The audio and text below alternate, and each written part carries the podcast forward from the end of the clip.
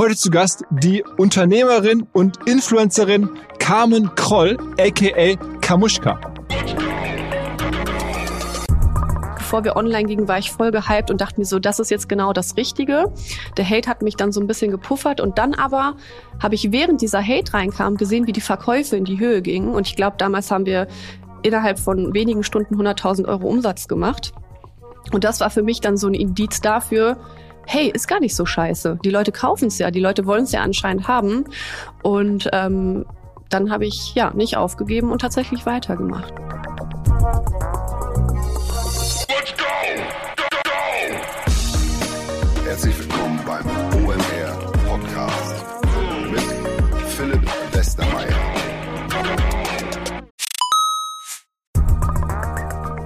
Es folgt ein kurzer Hinweis für alle OMR Festivalbesucher, insbesondere die, die im B2B oder Industriekosmos aktiv sind. Wie ihr alle Podcast-StammhörerInnen wissen, nutzen wir bei OMR schon seit längerem SalesViewer und weisen ja auch gerne hier darauf hin. Damit generieren wir wirklich zahlreiche B2B-Leads für uns und unsere verschiedenen Aktivitäten.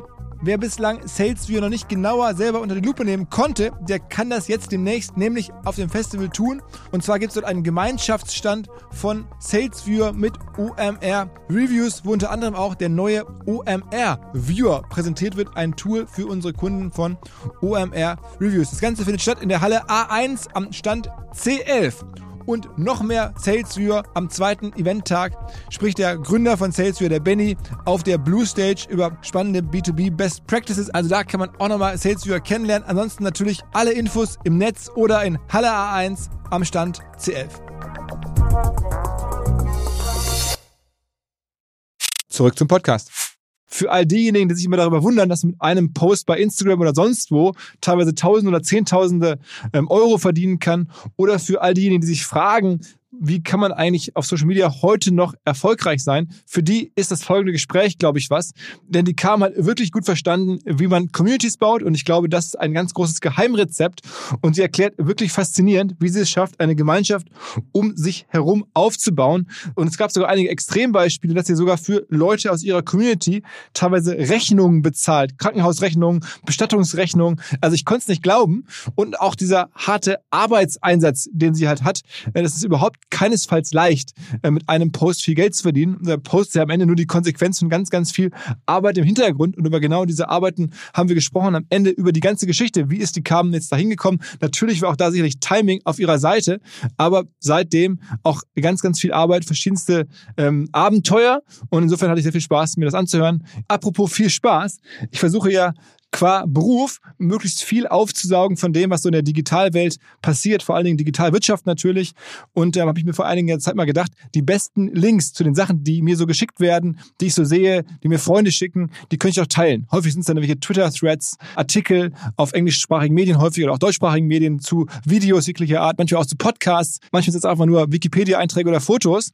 Also egal, was mir so auffällt, die drei besten Links schicke ich einmal die Woche immer freitags per WhatsApp an all die, die sie bekommen haben wollen, kostet natürlich nichts und dann ja, kann man das ein bisschen mit genießen, mitlesen. Häufig sind es echt Artikel, die man sonst vielleicht nicht gesehen hätte, die ich für wertvoll gehalten habe. Das Ganze setzen wir übrigens um mit der Firma Charles, einem jungen Unternehmen, das insbesondere auf die WhatsApp-Kommunikation spezialisiert ist und wir sind auch zu einem ganz, ganz kleinen Teil an Charles beteiligt in den Shownotes, egal auf welcher Plattform ihr diesen Podcast hier hört. Es gibt ja überall Shownotes und da gibt es sehr, sehr gut sichtbar einen Link zum Registrieren für diesen WhatsApp-Newsletter. Er wird versprochen nicht als Werbung verwendet, er wird nicht gespammt. Dann bekämet ihr und jetzt zurück zum Spaß. Einmal die Woche von mir eine WhatsApp und jetzt zu noch mehr Spaß, nämlich dem Gespräch mit Carmen. Auf geht's! Hi Carmen. Hallo. ich erwische dich gerade in Köln. Jawohl, ich bin zu Hause und ich bin so aufgeregt. Ich bin richtig am Zittern. Äh, aber warum eigentlich? Ja, keine Ahnung. Es ist einfach, ich habe gelesen, du willst so über meine Erfolge sprechen und ich, ich, ich sehe manchmal meine Erfolge selbst nicht. Deswegen habe ich so Bammel. Es fühlt sich so ein bisschen an wie so eine Prüfung hier. Und naja, also komm, ich meine, du, äh, hast ja erstmal schon wenn man das so verfolgt, ein, ein Wahnsinnsleben dir selber aufgebaut, jetzt in den letzten Jahren. Ja, schon. Irgendwie Oder? schon. Ja, doch. Ist schon ein Traum so ein bisschen. Ja, ich lebe meinen Traum, kann man schon sagen. Also ich meine, für alle, die dich jetzt irgendwie noch nicht so kennen, wir reden mhm. gleich ein bisschen drüber, eigene äh. Ich habe gerade bei uns im Büro, bevor es hier losging, mal rumgefragt, irgendwie so, ähm, wer dich kennt, auch von meinen Kollegen, kannte dich jede Kollegin, jede Kollegin wusste von deiner Klamottenmarke. Einige sagten, ja, ist aber auch ein bisschen teurer, muss man sich leisten können. Ähm, Ja, stimmt. Wird alles in Portugal hergestellt. Ähm, also das habe ich jetzt gerade ohne Recherche einfach bei uns ins Büro reinfragen äh, so gehört. Und dann, ja, die hat jetzt ja auch ein Magazin rausgebracht. Ähm, müssen wir auch noch drüber sprechen. Also komplette random Sample bei uns aus dem Büro. Ähm, Glaube ich, darauf kannst du sehr stolz sein. Probiere ich auf jeden Fall schon. Ja, bin ich auch. Also sind viele verschiedene Themen natürlich, die man bespielt und äh, ich versuche mich da unternehmerisch breit aufzustellen und mir auch nochmal so mehrere Standbeine neben Instagram vor allem aufzubauen. Schon sechs Jahre lang mache ich das und deswegen freut es mich, wenn mich da jemand kennt und auch sagt, dass es, auch wenn es ein bisschen teurer ist bei uns, zum Beispiel jetzt bei meinem Modebrand O April, es hat alles seine Berechtigung. Ähm, aber ich freue mich, dass es in aller Munde ist. Erzähl mal, wie es losging. Also man muss ja mal von Anfang, du bist Kölnerin, äh, so auch so ein bisschen Gefühl, so Herzenskölnerin, äh, kommt immer so durch, dass du, du bist da sehr gerne Jein, jein, also ich bin gebürtige Düsseldorferin. Oh, Aber Oh. ja, das, ja, ich weiß, das ist ja so das Ding. Ich hatte damals meinen äh, jetzigen Mann kennengelernt, ähm, da habe ich noch in Düsseldorf gewohnt und der Deal war, ich ziehe nach Köln, wenn er irgendwann meinen Nachnamen annimmt. Und ähm, ja, das sind wir dann eingegangen. Das hat er dann tatsächlich gemacht. krass, krass. Und jetzt bin ich Köln total verfallen. Also ich liebe Köln wirklich sehr und äh, mich zieht auch gar nichts mehr zurück nach Düsseldorf tatsächlich. Wie, was hast denn du da, nachher, nach der Schule gemacht? Wie ging denn dein, dein Berufsleben quasi los? Oh, Ich frage mich manchmal, ob ich, ob ich überhaupt so ein richtiges Berufsleben hatte. Also ich ähm, habe nach dem Abitur Germanistik studiert und ähm, habe dann nebenher geschaut, was ich so machen möchte. Meine Familie hat mich so ein bisschen in die Richtung Medizin gedrängt, da habe ich mich überhaupt nicht gesehen. Ähm, dann habe ich schon immer Lust am Schreiben gehabt. Dann habe ich überlegt, ha, bei der Zeitung, bei einem Magazin zu arbeiten. Das war schon immer so mein die Richtung. Aber letztendlich habe ich alles andere gemacht. Also ich hatte so viele Nebenjobs. Ich habe wirklich Käseverkostungen bei Edeka gemacht. Ich habe Komparsenrollen gespielt in irgendwelchen äh, Immobilien. Ja, also hier, wie nennt, wie nennt sich denn die Serie nochmal oder bei RTL? Also ich habe wirklich alles Mögliche. Maklerserien oder so? Ja, Oder? genau, genau. Also ich habe wirklich alles Mögliche gemacht, nur eben nicht mich auf das konzentriert, was ich tatsächlich machen wollte. Aber ich wusste immer, der Weg ist das Ziel und irgendwann werde ich ein selbstbestimmtes Leben führen und irgendwas machen, was mir Spaß macht. Und dann äh, war am Anfang dein, dein, dein Blog. Du hast dann so einen Modeblog gemacht. Ja, ich habe, nee, tatsächlich habe ich gestartet mit Snapchat. Das wissen auch die wenigsten. Snapchat war ja damals oder ist immer noch eine äh, große Plattform, aber damals war das voll der Hype. Und ich hatte ähm, dort 15.000 Views jeden Tag und habe Instagram parallel nur als Fotoplattform benutzt. Also habe meine Bilder dort bearbeitet. Teilweise hatte ich ein Bild gepostet und das da zehn Filter draufgelegt. Also in meinem Feed waren zehn gleiche Bilder von mir, immer mit einem anderen Filter. Und irgendwann habe ich gemerkt, hä, irgendwie gibt's jetzt eine Kommentarfunktion und die Leute schreiben da und es scheint ja irgendwie so eine Social-Plattform zu werden, aber ich bin dann immer noch bei Snapchat geblieben. Dann parallel habe ich ähm, 100.000 Facebook-Follower mir aufgebaut, weil ich bei Facebook sehr aktiv war. Ich habe da quasi wie so ein Tagebuch geführt, immer bei meinen ganzen Jobs wirklich, äh, wenn ich als Promoterin irgendwie auf der Gamescom war, ein Foto gepostet, was dazu geschrieben und so Tagebucheinträge geteilt und dadurch dann so meine Reichweiten aufgebaut. Also schon geschrieben, da- also schon wirklich so, so ein ehrliches Ja. Okay. Einfach so ein Tagebuch halt, ne? Mhm. Ohne da jetzt auch drauf zu hoffen, dass es jemand liest, einfach so für mich und das äh, kam ganz gut an tatsächlich. Und dann kam die Story-Funktion auch schon bei Instagram und da war ich mit einer der ersten, die die genutzt hat und die ihre Snapchat-Follower mit rübergezogen hat und dann ging das Ganze so ein bisschen los tatsächlich, ja. Und was war dein Snapchat-Content? Oh, alles mögliche. Studentenleben, äh, Bastel-Content habe ich früher auch gemacht. Ähm, mag man von mir gar nicht denken. Ich habe super gern gebastelt, Fotoalben und sowas gemacht und da habe ich viel zu geteilt. Ich habe aber einfach Dinge aus dem Alltag geteilt und auch mich bei Dates gefilmt oder also damals war ich noch nicht vergeben. Wirklich? Ja, schon. Ja, Und- oder mal. Also ich habe dann einfach gesagt, so ich gehe jetzt zu einem Date und gucken wir mal, wie der Typ drauf ist, weil es war ja noch so eine in sich geschlossene Community bei Snapchat und das war auch alles so anonym und ähm, dann bin ich vom Date wiedergekommen, habe dann vielleicht auch mal irgendwie ein kurzes Video von da geteilt, was der Typ dann gar nicht gemerkt hat und habe dann eben okay. im Nachgang äh, bewertet, wie das Date so war. Und äh, ja, ist eigentlich nie was Gutes bei rumgekommen. Aber es war ganz witzig und ich glaube, das haben, haben die Leute auch gefeiert und ich habe einfach immer so drauf losgesprochen, ohne nachzudenken. Und das war so ein bisschen damals der die Erfolgswürze. Aber es war also ungeplant, es war mehr so als Hobby gedacht, so es war komplett. Hm. Also komplett. Das ist wirklich, also nichts irgendwie, ich hatte keinen Businessplan und habe mir vorgenommen, jetzt mache ich aber ähm, fünf Jahresplan und ähm, da möchte ich stehen und ich möchte so und so viele Follower haben. Aber irgendwie ist es dann so gekommen. Aber du hattest schon äh, so natürlich den, den Instinkt, ey, es ist cool, wenn das mehr Leute lesen und wenn das so ein bisschen wächst, das hat dir Spaß gemacht, sozusagen die Anerkennung über die Reichweite sozusagen. Ja, schon, klar. Also ich würde lügen, wenn ich sage, dass ich keine dass ich mir das nicht gefallen hat. Im Gegenteil, aber es war halt nie das Ziel, irgendwie jetzt bekannt zu werden. Mhm. Das ist, ähm, das kam einfach von alleine. Und was war dann der nächste Schritt? Also ich meine, wie ging es dann? Irgendwann ging das mit Kamuschka los, dass du sozusagen unter der, unter der genau. Brand oder dir dann selber so einen Namen gegeben hast. Genau, ja, ich hatte damals eine Katze, die hieß Muschka. Und die halte ich auch über, unterm Radar, weil die gibt es nicht mehr. Und wenn die Leute fragen, warum nicht, Das beantworte ich hier aber nicht. Nein, Quatsch. Also ich hatte eine Katze, die hieß Muschka und ich heiße ja Carmen und ich komme, ich stamme aus Polen und da gibt's ja immer so so eine Verniedlichung und Kamuschka so als Kosenamen und dann ähm, habe ich mir gedacht, komm, ich nenne mich einfach so. Damals hieß ich sogar Kamuschka X, weil Kamuschka war vergeben. Ich, es hatte halt, äh, hätte ich damals irgendwie mal drüber nachgedacht oder hätte gewusst, was auf mich zukommt, hätte ich mich wahrscheinlich ganz anders benannt.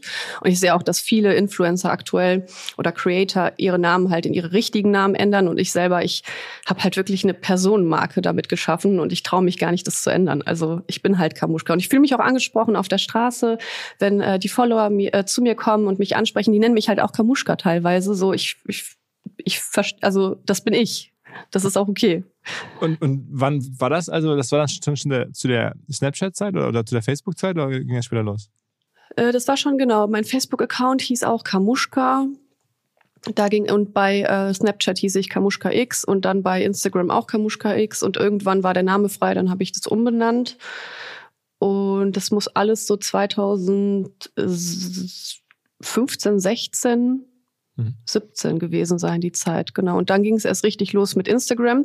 Dazwischen kam noch so ein Daily Vlog-Format, wo ich teilgenommen habe. Ich weiß nicht, ob dir das was sagt. Daily Cologne hieß es.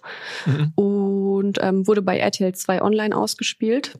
Also schon sehr okay. trashig eigentlich, aber es ging darum, ähm, wir waren eine Kölner Crew, das war auch mit der Grund, warum ich dann auch nach Köln gezogen bin, mit ähm, verschiedenen Content-Creatern und da haben wir eben dann ähm, unseren ganzen Tag gevloggt, also unseren kompletten Tag. Du musstest auch Material abgeben von mindestens drei Stunden und egal, ob du einen Todesfall hattest in der Familie, egal, ob du schwer krank warst, was auch immer, du musstest dieses Material lief liefern. Das wurde auch dann fremd geschnitten und das habe ich ein Jahr durchgezogen, bis ich wirklich nicht mehr konnte. Da bin ich total an meine Grenzen gekommen.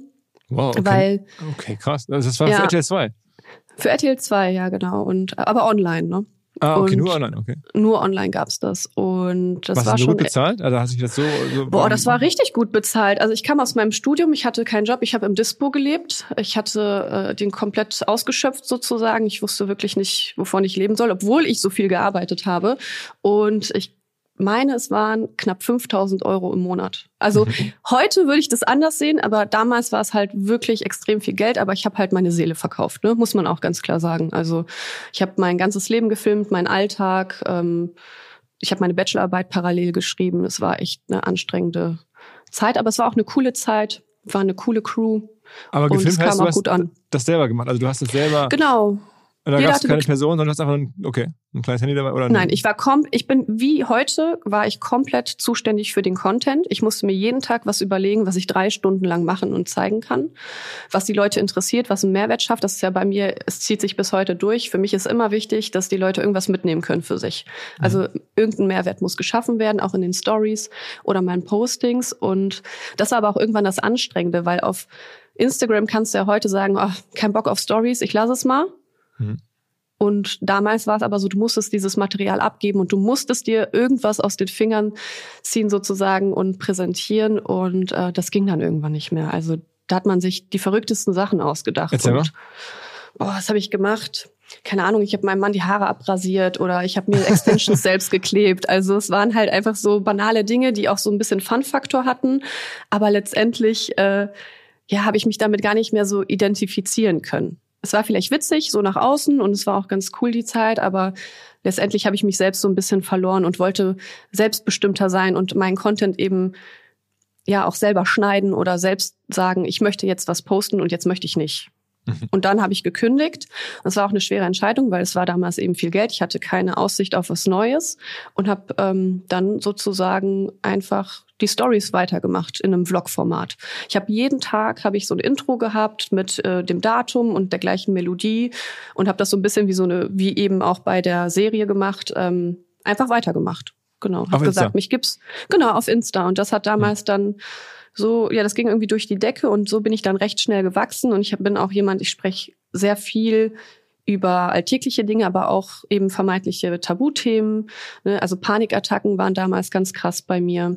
Da habe ich einfach offen drüber gesprochen wenn ich meine Tage hatte, was weiß ich, alles Mögliche, ähm, mentale Gesundheit eben dann auch nach der Serie, wo es mir nicht so gut ging. Und das hat angeeckt. Also es waren viele, die fanden es total scheiße mhm. und haben auch gesagt, Gott, was stellst du dich so an? Und dann hat man aber gemerkt, gerade durch diese Thematik der Panikattacken habe ich eine ganz große eigene Community aufgebaut. Also ich bin so schnell gewachsen in der Zeit, weil ich über so Themen gesprochen habe. Mhm.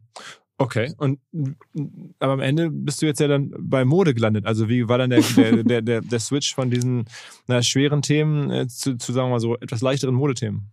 Ja, also parallel habe ich immer mal wieder natürlich auch solche Themen bespielt. Fashion war schon immer ein großes Thema in meinem Leben. Ich hatte auch als kleines Mädchen immer den Wunsch, irgendwann möchte ich so meine eigenen Sachen kreieren. Und das habe ich dann letztendlich 2018 gemacht. Da habe ich gegründet und ähm, O April ist daraus entstanden. Heute haben wir auch noch Mamushka. Als ich Mutter geworden bin, haben wir gesagt, wir machen auch noch Babysachen. Ist aber noch ein ganz anderes Thema und auch schwierig, muss ich gestehen. Ähm, wir sind Wirtschaftlich schwierig? Nee, überhaupt nicht. Wirtschaftlich schwierig nicht, sondern mh, mm, wie kann ich das sagen? Also ich habe mich in diesem Jahr wirklich von meinen Geschäftspartnern getrennt, um eben auch ein bisschen selbstbestimmter arbeiten zu können und ähm, dann ist es bei Mamushka zum Beispiel so, dass wir in einem Namensrechtsstreit mit einem ja, High-Class Fashion Brand sind, weil es ist ein Buchstabe, der anders ist. Und man behauptet, ich hätte den Mamushka-Namen von denen abgeleitet, aber letztendlich ist jedem klar, hoffentlich, Mamushka ist von Kamushka abgeleitet. Mhm. Aber ja, und deswegen ist da gerade so ein bisschen alles auf Eis und wir verkaufen zwar noch ab, aber ich investiere gerade nicht mehr rein, weil ähm, ja die Sicherheit nicht da ist, dass wir nicht eventuell nächsten Monat alles verbrennen müssen. Oder ja, wie Bisschen kann, doof. Wie kann Situation. Das, nur, nur der Vollständigkeit halber, weil das ja irgendwie auch Teil deines Lebens ist und du hast gerade ja. schon erzählt, wann kam denn dein Mann? Der war dann kein Date im Video, sondern der ist ja dann anderweitig begegnet. Ja, mein Mann ist mir nach der Snapchat-Zeit begegnet. Ich habe den auf der Fashion Week kennengelernt, tatsächlich bei, bei einem Promotion-Job. Ich habe, ähm, ich weiß nicht, äh, Otto Mohl kennst du? Die hatten mal ja, Quick Cap. Kennst ja. du Quick Cap? Nee. Das ist so ein Drink, ähm, so ein Hyaluron-Drink zum Beispiel. Da hast du so Kapseln drauf gedreht und den, den gibt's auch nicht mehr. Aber ich war eigentlich als Model gebucht. Ich habe damals auch so Showroom-Model-Sachen gemacht für G-Star und Co. Und dann war ich als Model auf der Fashion Week gebucht. Und dann kamen die mir mit so einem Bauchladen an, äh, an Drinks von Orthomol, also von Quick Cap. Und dann habe ich mit diesem Bauchladen da die Flaschen an die ganzen Creator, die ich ja angehimmelt habe in der Zeit. Ich glaube, damals hatte ich vielleicht so 20.000 Follower, 30.000 Follower und äh, musste dir dann an meine äh, Kollegin Farina zum Beispiel, ne, ah. Valana Love verteilen. Ja habe mich da wirklich geschämt in der Zeit, weil ich wollte ja sein wie die. Ich wollte auf der Show sitzen, ich wollte nicht im Hintergrund die Flaschen verteilen. Aber das war nun mal mein Job und ähm, der Chef quasi da ist der Bruder von meinem Mann und der hat mir dann meinen Mann vorgestellt und so haben wir uns kennengelernt. Ja. Okay, das war dann schon eine sinnvolle Sache da, diese, diese, diese, ähm, dieser Job sozusagen. Hat sich gelohnt, ja? Ja, es war gut. Gut, dass ähm, ich das gemacht habe. Ja. Mittlerweile macht er alles auch dann zusammen. Ne? Also ich meine, ich glaube, er ähm, hat mit dir gemeinsame Agentur ähm, und er ist ja, kommt ja in deinen Geschichten viel vor. Okay, ja, das heißt, schon ein wichtiger Part. Also ich glaube, gerade auch, ähm, er hat ja damals auch bei Daily Cologne mitgewirkt. Er hatte aber kein Gehalt bekommen. Er war einfach immer so Nebenrolle aber eigentlich für die Leute Hauptrolle, weil er halt super witzig ist. Also mittlerweile, ich finde den nicht so witzig wie alle anderen, aber das war schon so, war ganz spannend für die Leute und natürlich hat man Einblicke in die Beziehung gegeben. Das finden die Leute immer interessant, ne? Alles, was so mit Privatleben zu tun hat. Ähm, und das machen wir eigentlich auch noch heute. Aber sag nochmal, das heißt, Mode war immer schon dein Thema, aber irgendwann ähm, bist du ja zu der Person geworden, die vor allen Dingen auch als für Mode steht. Also wenn man heute guckt, dann ist es ja schon sehr stark, also so Mode Ja. geprägt, oder? Ja, das kommt auch daher, weil damals, 2018, als ich gegründet habe, war ich, also nenn mir eine Influencerin oder ein Creator vor mir, ich weiß es nicht. Ähm, ich war wirklich die erste Creatorin, die gesagt hat, ich gründe jetzt. Aber mir war auch gleich wichtig, dass das Ganze so als eigenes Standbein auch funktioniert. Und deswegen habe ich das Modelabel nicht Kamuschka Fashion genannt, sondern eben O April, was immer noch eine Verbindung zu mir hat, weil ich bin im April geboren, der April macht, was er will und ich habe gesagt, ich will Mode machen, die mir gefällt. Aber Okay. ähm, genau, und ähm, letztendlich war es dann so, dass ähm, dass er schon sehr belächelt wurde damals und ich mich davon habe eigentlich nie abbringen lassen, den Traum zu verfolgen. Also wir sind gestartet dann 2019, wenn ich mich nicht täusche Gar nicht lange her. oder 2018, da fragst du mich jetzt was.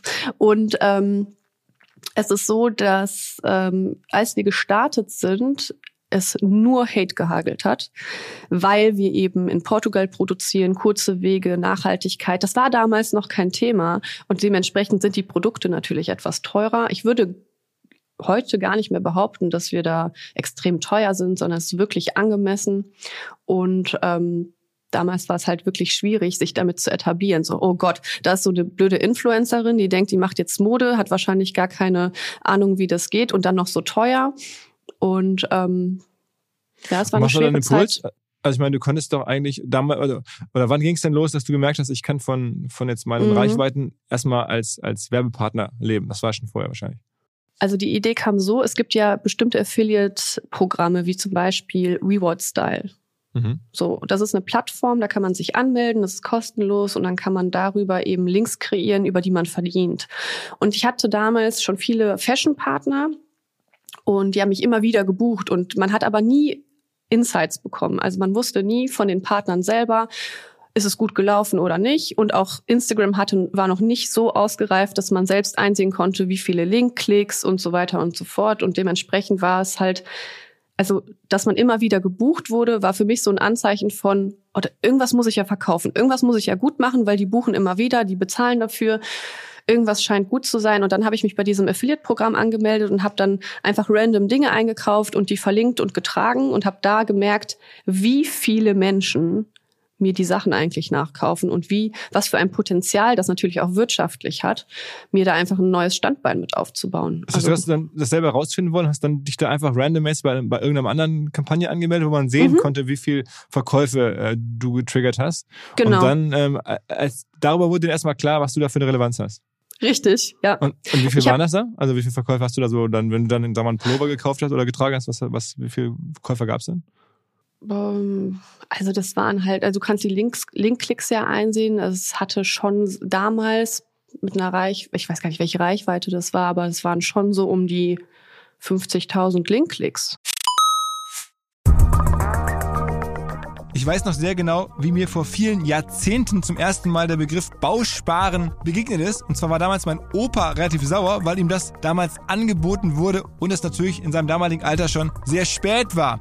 Aber jetzt fast forward einige Jahrzehnte und ich werbe oder ich weise hin auf ein Bausparangebot und glaube trotzdem, mein Opa wäre einverstanden und es macht sehr viel Sinn, insbesondere für Menschen, die erwerbstätig sind, die in ihren 20ern, 30ern oder 40ern sind. Das könnte wirklich top sein, wirklich helfen, sich Ziele zu erfüllen und vor allen Dingen zusammenzuarbeiten mit dem richtigen Partner. Und ich denke, die Expertinnen und Experten von der LBS sind solche und beraten euch Ihr sichert euch einfach jetzt schon die Kreditzinsen der Zukunft, in der Hoffnung, dass sie auch in Zukunft möglichst attraktiv sein werden. Aber man weiß zumindest jetzt, zu welchem Zinssatz man eines Tages bauen kann. Und man spart halt bis dahin kleine Beträge, bekommt auch eine staatliche Förderung, wenn man jetzt anfängt zu sparen. Und man weiß, eines Tages, wenn ich das Geld zusammen habe, kann ich mit dem Darlehen und dem entsprechenden Zins, den ich heute kenne, sicher rechnen und loslegen. Also wer diese Bau- und Immobilienträume hat, bitte informiert euch nochmal im Detail bei der LBS. Ich weiß auch aus Jahrzehnten mittlerweile, die sind da, die Experten, die Bausparkasse der Sparkassen. Die haben zahlreichste Beraterinnen und Berater. Ihr findet hier in den Show Notes alle möglichen Informationen dazu, genauso wie unter kriegst du hin ein Wort kriegst du hin Punkt jetzt slash Bausparen.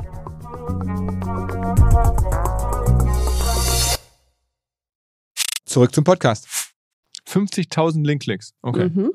Und dann Genau. re- rechnen wir darauf nochmal irgendwie so eine, weiß ich nicht, drei, Also man Prozent weiß nie, was man dann auch verkauft hat. Ne? Das sind Mhm. nur die Klicks, aber man hat ja eine Provision bekommen und ich habe da schon so meine 20.000 Euro im Monat mitgemacht, schon damals. Wow. Aber es war halt alles Ja, nur- ähm, nicht fixum. Es war alles nur, du musstest das sozusagen über Provision Genau. verdienen. Mhm. Richtig, ich habe mir das selber, also ich hab, bin wirklich shoppen gegangen mit dem mit dem Hintergrund, okay, was gefällt mir, was könnte auch den Leuten gefallen, was ist auch irgendwie passend, was könnte man nachshoppen. Und dann habe ich die Sachen gekauft, getragen und verlinkt. Das Mhm. war so mein Business. Deswegen, ähm, es gibt natürlich diese fixen Vereinbarungen und Werbepartner, die was eingebucht haben, aber das war komplett unabhängig davon. Und die gab es auch nochmal on top sozusagen. Ja. Und wer waren Genau. das so deine ersten, mit denen du das gemacht hast? Wer waren so die ersten, die dich entdeckt haben, quasi mit, denen- mit denen die machen wollen? Mm, Ja, ich habe am Anfang sehr viele Barter-Deals gemacht. Also da hatte ich meinen Wert einfach nicht gekannt. Da habe ich gar nicht verhandelt. Da habe ich mich über die Produkte gefreut. Und erst wo das so anfing mit dem Modelabel und allem, da habe ich gemerkt, dass es ein lukratives Geschäft ist. Ich habe damals viel mit Hello Buddy gearbeitet Ja, zum ja, Beispiel. ja. Also heute gar nicht mehr. Ähm, einfach auch, weil das so viel geworden ist. Und ich achte auch sehr darauf bei meinen Partnern, dass das nicht jeder macht und dass das so ein bisschen auch Alleinstellungsmerkmal hat. Aber ähm, fashionmäßig war auf jeden Fall River Island mit dabei. Dann bin ich auch nach London geflogen. Das war schon alles ganz spannend und aufregend und das hatte für mich auch mehr Wert, sage ich mal, als irgendein Geld dafür zu bekommen, irgendwie eine coole Reise zu machen oder eben auch Dinge geschenkt zu bekommen, die, wie ich aber jetzt im Laufe der Jahre ja gelernt habe, gar keine Geschenke sind, sondern Sachbezüge und die versteuert werden müssen. Ja. äh, okay, ich merke, du bist mittlerweile gut beraten. Ähm, Ja. Aber wie, wie, äh, das heißt, dann hast du dann anhand der, der, der, der Klickzahlen und so gemerkt, okay, da könnte was gehen und dann unternehmerisch gesagt, okay, bevor ich da jetzt irgendwie ständig für andere Klamotten Werbung mache, dann mache ich jetzt meine eigenen Sachen. Richtig, das war so der Plan und das hat dann auch funktioniert, weil ich versuche wirklich, also ich bin ja ich, so wie du mich hier erlebst, so bin ich auf Instagram, so, so kennt man mich, ich verstell mich nicht, ich spiele da keine Rolle und deswegen war es so schwer für mich, mit diesem Hate umzugehen, als wir dann damals gelauncht sind, weil die Leute natürlich das in der Luft zerrissen haben und wie teuer und was denkt sie und so weiter und so fort. Und ich habe dann schon so ein bisschen den Glauben dran verloren, weil eigentlich, bevor wir online gingen, war ich voll gehypt und dachte mir so, das ist jetzt genau das Richtige. Der Hate hat mich dann so ein bisschen gepuffert und dann aber habe ich während dieser Hate reinkam gesehen, wie die Verkäufe in die Höhe gingen. Und ich glaube, damals haben wir innerhalb von wenigen Stunden 100.000 Euro Umsatz gemacht. Mhm. Und das war für mich dann so ein Indiz dafür, hey, ist gar nicht so scheiße. Die Leute kaufen es ja, die Leute wollen es ja anscheinend haben. Und ähm, dann habe ich ja nicht aufgegeben und tatsächlich weitergemacht. Aber ich meine, das klingt jetzt so einfach. Ich meine, der Weg von, du lässt dich ansprechen und postest ein paar Links und, und machst dann eine, sagen wir mal, eine schöne ähm, digitale Welt drumherum, hinzu, ich habe ein eigenes Label, ich lasse produzieren, ich muss das vorfinanzieren, ich mache selber Entwürfe, ich finde einen Partner, der das irgendwie alles so herstellen kann, Logistik, Versand. Mhm. Äh, das ist ja ist schon ein großer Schritt. Hast du es dann ganz alleine gemacht oder ich meine, wer hat sich da betreut? Genau, also ich hatte tatsächlich ähm, haben wir zu dritt gegründet. Nach der ersten Hatewelle ist die ähm, erste Geschäftspartnerin abgesprungen, auch völlig verständlich und in Ordnung. Und äh, in diesem Jahr habe ich mich von der anderen Geschäft, also ich bin anscheinend die letzte, die noch geblieben ist, die noch ans Projekt glaubt. Es ist aber auch ähm, eine herausfordernde Zeit, eine Lieferengpässe, Warenvorfinanzierung. Wir sind komplett selbstfinanziert, dann muss man natürlich immer wieder Geld reingeben. Ähm, und ich würde jetzt behaupten, dass ich eben durch die anderen Geschichten wie Instagram und Co. auch gutes Geld verdiene und mir das möglich ist. Ich auch selber investieren kann in mein Brand. Also ich habe weder ein Geschäftsgehalt mir bis heute ausgezahlt bei April noch ähm, mir irgendwie anders Geld rausgeholt, weil ich immer wieder in das Unternehmen investiere, in mein eigenes Unternehmen. Und äh, natürlich hatte ich die Expertise einer Designerin und ich habe immer ein Team um mich herum. Ich mache nie irgendwas komplett alleine. Mein Mann ist mir da auch die größte Stütze. Und man muss ja auch sagen, so einfach wie sich das anhört, ist es ja auch dann nur gewesen, weil ich schon im Vorhinein so einen großen Trust bei meiner Community aufgebaut habe. Also die Leute hatten ja auch irgendwo schon das Vertrauen in mich, dass das, was ich mache, gut ist. Und das ist eben die harte Arbeit und äh, wo sich der Fleiß dann auszahlt, gerade bei Instagram, weil die Community ist das Allerwichtigste. Das sind wirklich mittlerweile Freunde. Ich habe teilweise Kontakt zu den Leuten täglich über die DMs und das ist einfach auch natürlich durch diese Menschen unterstützt. Und das darf man nicht vergessen. Und das muss man sich erstmal aufbauen, um dann zu sagen, weißt du was, jetzt will ich mit dem Geld, was ich damals über meine Affiliate-Links halt eben kreiert habe, das habe ich komplett investiert in das eigene Brand und es damit aufgebaut. Und dann habe ich natürlich den Trust meiner Community gehabt und äh, die haben es auch wirklich gekauft. Und diese eigene Brand, also das heißt, das ist nach wie vor ein, ein, ein Wagnis. Du hast da noch kein Geld mit verdient äh, und, und du musst weiter da rein investieren, damit es irgendwann mal größer wird. Ja, jetzt aktuell ist es so, dass ich alles äh, auf Links drehe und mir auch noch Unterstützung hole, weil ähm, ich habe das Unternehmen dieses Jahr komplett aufgekauft. Ich bin mit meinem Mann jetzt alleine drin und ab Januar haben wir dann ähm, nochmal Female Power durch eine tolle neue Geschäftsführerin. Die habe ich jetzt letztes Jahr, nee, die, ich bin schon im nächsten Jahr, siehst du, die habe ich jetzt vor ähm, paar Monaten eingestellt. Da war sie hochschwanger, also sie hat jetzt ihr Kind bekommen und startet am 1.1. Mhm.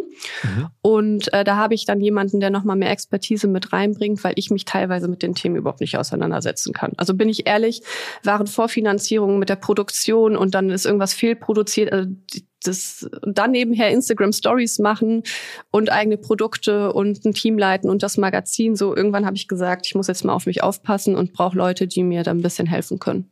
Und wie viele Leute arbeiten aktuell in der Firma? Bei April sind es zwölf. Zwölf? Und die Firma mhm. macht dann einen Umsatz von logischerweise schon ein paar Millionen, ne? Ja, also ja, siebenstelliger Bereich. Aber noch nicht so, dass man was rausziehen könnte, sondern du hast die Vision, das wird immer größer und das ist dann so ein bisschen so die Idee, das neue, weiß ich nicht, was soll es denn werden? Äh, Jill Sander oder, oder was, was, was schreibst du da an? Mm, also zum ersten möchte ich auf jeden Fall im nächsten Jahr regelmäßiger Kollektionen launchen. Das haben wir bisher noch nicht geschafft, diesem Tempus hinterherzukommen, immer rechtzeitig da zu sein. Wir haben jetzt vor, wir haben jetzt letzte Woche einen Wintermantel gelauncht, der hätte eigentlich schon im ja, August kommen sollen, ehrlicherweise. Aber da so ein bisschen mehr Tempo reinzukriegen und ähm, trotzdem auch zu fairen Verkaufspreisen verkaufen, auch keine Qualitätsanpassungen äh, Anpassungen oder irgendwelche hektischen Einsparmethoden oder sowas machen. Also ich glaube, wir müssen uns da noch stark verbessern. Es läuft sehr gut. Also ich kann mich wirtschaftlich nicht beklagen. Auch das Team ist grandios, unsere Qualitäten, aber wir müssen uns ein bisschen breiter aufstellen. Und da freue ich mich einfach total drauf. Mhm. Aber ähm, verkauft ihr auch in Handel oder macht ihr bislang alles D2C? Also alles, was du über deinen eigenen Shop verkaufst? Nur online aktuell. Wir hatten mal so einen, ähm, so einen kleinen Drop beziehungsweise ähm, Pop-up im Bräuninger. Mhm. Aber im nächsten Jahr wollen wir auf jeden Fall noch mal viel mehr in den Einzelhandel rein. Das ist auf jeden Fall Ziel. Und da gibt es auch schon die Nachfragen von dann irgendwelchen ja, Einzelnen? Ja, also ja, das heißt, darf ich noch nicht sagen. Also, also, Aber wenn jemand zuhört und Interesse hat, meldet euch gerne. Also das heißt, wir reden jetzt von tendenziell irgendwie von von C und A und ähm, oder oder was für was für Ketten könnten das nein, sein? Nein, nein, nein. Also ich sehe uns eher in Concept Stores ehrlicherweise oder auch eben bei so einem Bräuninger. Ich hatte auch mal, wir hatten auch schon eine O April X Pick und Kloppenburg äh, Collab. Ich habe ja selber fünf Jahre lang Herrenhemden dort verkauft. Ach, das und, auch noch? Äh, ja, ich habe also äh, hast du mein Buch nicht gelesen? Ich dachte, du hättest dich gut vorbereitet, Philipp. Oh, also, shit, shit, also ich habe wirklich so alles gemacht, was du dir vorstellen kannst. Ja. Okay, aber fünf Jahre Herren-Ohrhemden verkaufen, das war mir jetzt nicht klar, ne? Okay. Das war aber jeden Samstag. Also ich habe jeden Samstag bei Pick und Kloppenburg gearbeitet und habe eine sehr emotionale Bindung sozusagen auch gehabt. Und ähm, dann hatten wir da auch mal einen Drop gemacht und ja, da sehe ich uns aber auf jeden Fall. Da müssen wir nochmal uns breiter aufstellen. Und dafür habe ich dann eben die neue Geschäftspartnerin, mit der wir das angehen.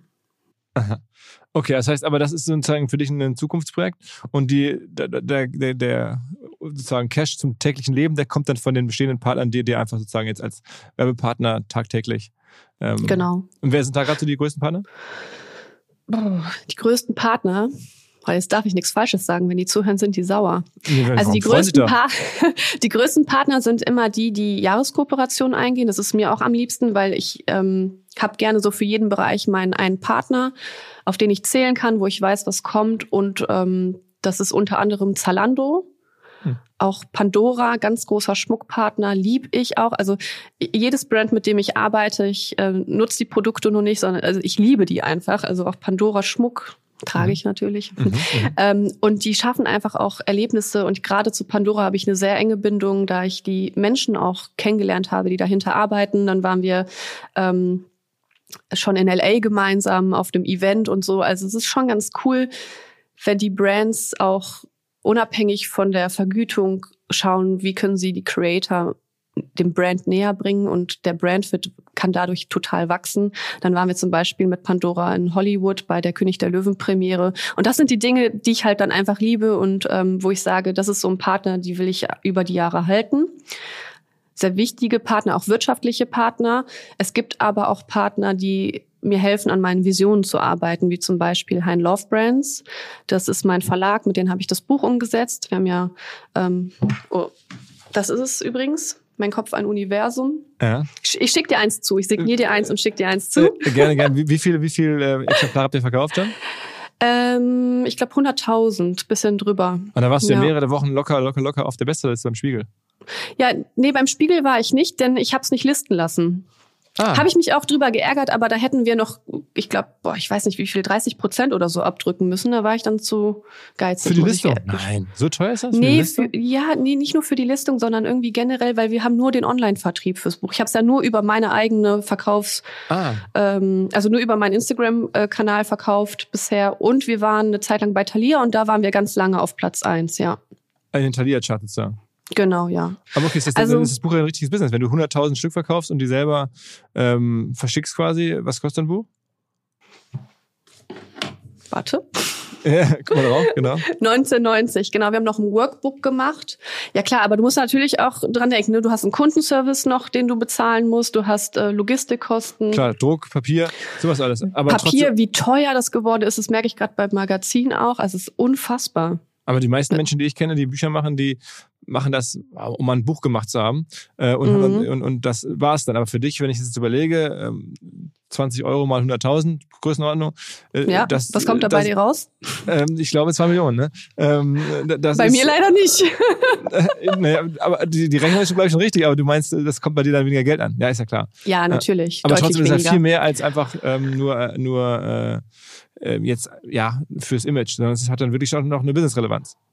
Ja, also äh, bei mir ist es wirklich so, ich mache nichts mit dem Hintergrund daran, jetzt Geld zu verdienen, auch wenn es oft so aussieht und natürlich mache ich viele eigene Produkte und auch das Magazin, aber das Buch war in erster Linie wichtig für mich, um mich selbst noch mal kennenzulernen. Also es war für mich eine Art Therapie. Mhm. Hört sich jetzt total strange an, aber auch mein Leben noch mal anders zu teilen, eine andere Perspektive aufzuzeigen und ja, vielleicht hat das ein bisschen was mit Prestige zu tun, aber von der Wirtschaftlichkeit her also hätte ich, weiß ich nicht, wäre mir auch was anderes eingefallen. Also mit einem Buch, glaube ich, kannst du jeden fragen, verdienst du dir jetzt nicht eine goldene Nase? Ja. Jetzt haben wir natürlich viele verkauft und äh, Drittauflage wird auch bald gedruckt und so, aber ähm, ja, also mich treibt einfach eher an, den Mehrwert für die Leute zu schaffen. Was können die sich aus dem Buch von mir mitnehmen? Und äh, da dreht sich halt alles um mein Universum und so, so Wunschgedanken. Also mein Leben, sage ich, ist kein Zufall, sondern mich hat wirklich mein Fleiß und mein Universum angetrieben und mich dahin gebracht, wo ich jetzt stehe. Und äh, das beschreibe ich einfach. Also ich beschreibe zum Beispiel auch, wie ich im Dispo war und wie ich mir einen 500-Euro-Schein ausgedruckt habe und den oben an die Decke geklebt habe über mein Bett, und mir den, damit ich jeden Morgen aufstehe, mir den angucke und sag, ich hab's, alles ist gut, ich schaff das. Also so ein bisschen manifestieren und ähm, Wünsche in die Realität bringen. Also ich meine, okay, das, das, das ist ja schon so ein bisschen auch so, so wirklich ja in die Motivations- und, und Self-Help-Richtung. Das hatte ich jetzt gar nicht erwartet, dass du da auch so ähm, Ambitionen hast. Ja, schon so ein bisschen ratgebermäßig. Also hm. es ist zu jedem Thema was dabei, unter anderem auch Beziehung, dass ich mir meinen Mann hergewünscht habe sozusagen. Es ist immer, wenn man es nicht gelesen hat, es ist so schwierig, weil klar sind viele Stimmen auch so, die sagen, ja, ja, komm, ich wünsche mir was und das passiert. Ja, aber wenn du dran glaubst, passiert das auch. Und ich habe zum Beispiel, ähm, ich habe ein ganzes Jahr lang nur auf einer Hälfte meines Bettes geschlafen, weil ich dem Universum signalisieren wollte, dass da Platz ist für jemand anderen. Du wirst wahrscheinlich, okay. du wirst wahrscheinlich okay. mein Gott, die ist so irre. Aber es ist, ich sag dir, es sind es gibt keine Zufälle. Ich habe mir das irgendwie manifestiert alles. Und ähm, meine Freundinnen haben mich damals auch ganz blöd angeguckt, aber letztendlich machen sie es jetzt alle und es funktioniert. Ah, ich meine, okay, okay. okay. Ähm, also das heißt, wir, wir, wir gehen nochmal weiter. Du hast jetzt irgendwie diese, diese, diese Modemarke, du hast die verschiedenen ja. Partnerschaften, aber der, das Zentrum deines Lebens jetzt heute ist dann vor allen Dingen für dich selber Inhalte zu kreieren. Also du bist weiter jeden Tag dabei, sozusagen, hast jetzt über 1,1 Millionen Menschen, die dir bei Instagram folgen. Ähm, die sozusagen äh, ja mit Inhalten zu versorgen. Das ist dein Hauptantrieb aktuell. Richtig. Mein ganzer Tag dreht sich tatsächlich darum, ja, Stories zu machen und ähm, natürlich das Operative im Gesch äh, Geschäft im Hintergrund irgendwie am Laufen zu halten. Das sind viele Baustellen, auf denen ich aktuell stehe, aber irgendwie schaffe ich es doch.